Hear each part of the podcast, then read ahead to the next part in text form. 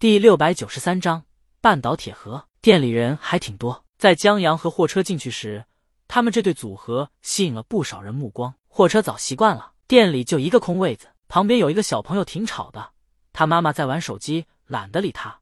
估计就是因为这，相邻的这个位子才空出来的吧。江阳和货车坐过去，江阳把刚才路上想的全点上了。旁边的小朋友这时忽然提了一句：“妈妈，我想喝可乐。”小朋友的妈妈不答应。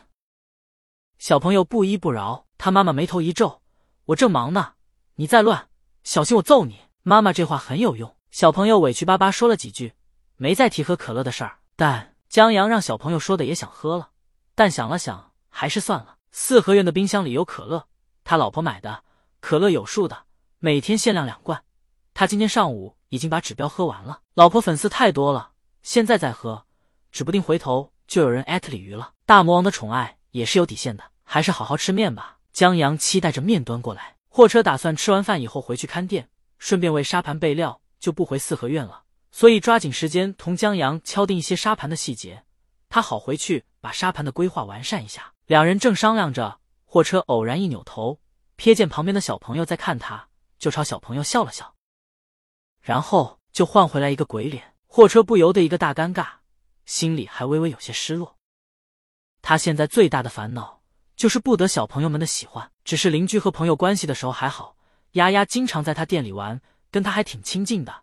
但当他和丫丫妈的关系走近、亲密起来，成了男女朋友，然后做一些男女朋友事儿的时候，丫丫渐渐对他疏远了。他明显感觉到有隔阂了。货车觉得可能是他朋友影响的吧，所以他最近一直在练习着同小朋友们和善，讨小朋友们喜欢。这次效果显然不太好。江阳顺着他尴尬的脸看过去，也看到了这小朋友的鬼脸。这小朋友，江阳觉得得让他知道下社会的残忍。于是，江阳起身去小店的冰柜里取了两瓶可乐，坐回到座位，递给货车，然后打开，美滋滋的喝了一口，顺便还看了看小朋友。小朋友眼睛都瞪直了。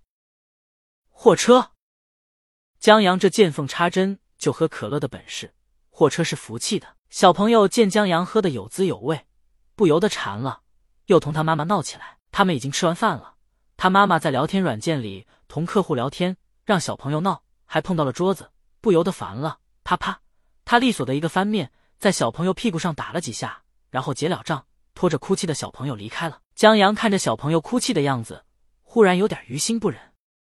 同是可乐人，相煎何太急。不过。江阳转念一想，这小朋友或许喜欢蓝瓶的呢，他立刻就心安理得了。饭后，货车直接坐公交车转地铁回去了。江阳回了四合院，为了避免来时人行道的尴尬，江阳还拎着没喝完的可乐，特意绕远走了一个有红绿灯的路口。江阳也有很多事要忙，他这段时间开出去的空头支票有点多，也就是没敢玩游戏，不然早被直播哥他们催更的跟某些人一样挂在路灯上下不来了。只是。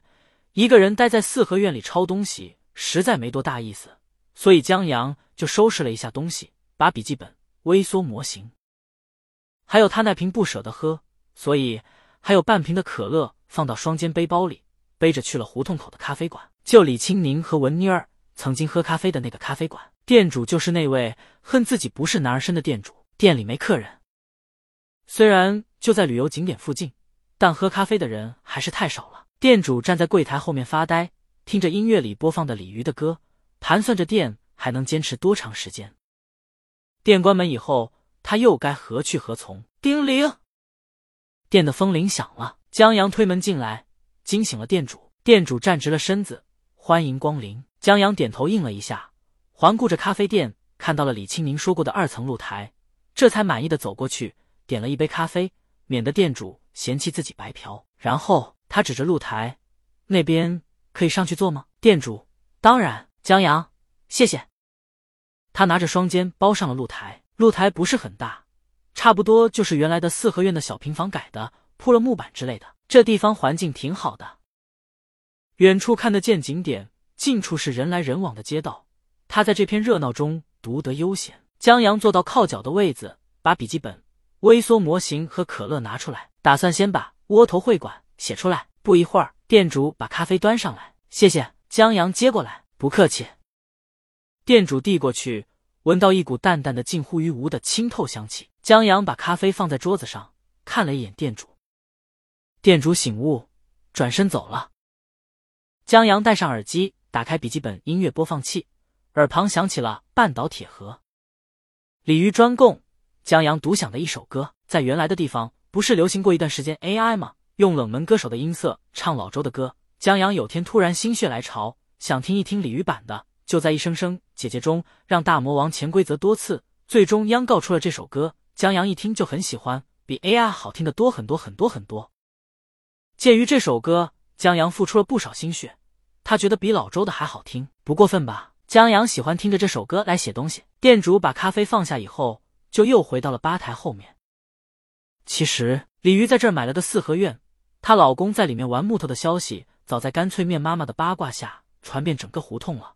店主作为鲤鱼的粉丝，在江阳进门时就知道他是谁了。不过，相比他对鲤鱼的热情和喜欢，他对江阳就冷淡不少了。毕竟他喜欢鲤鱼，又不是喜欢她老公。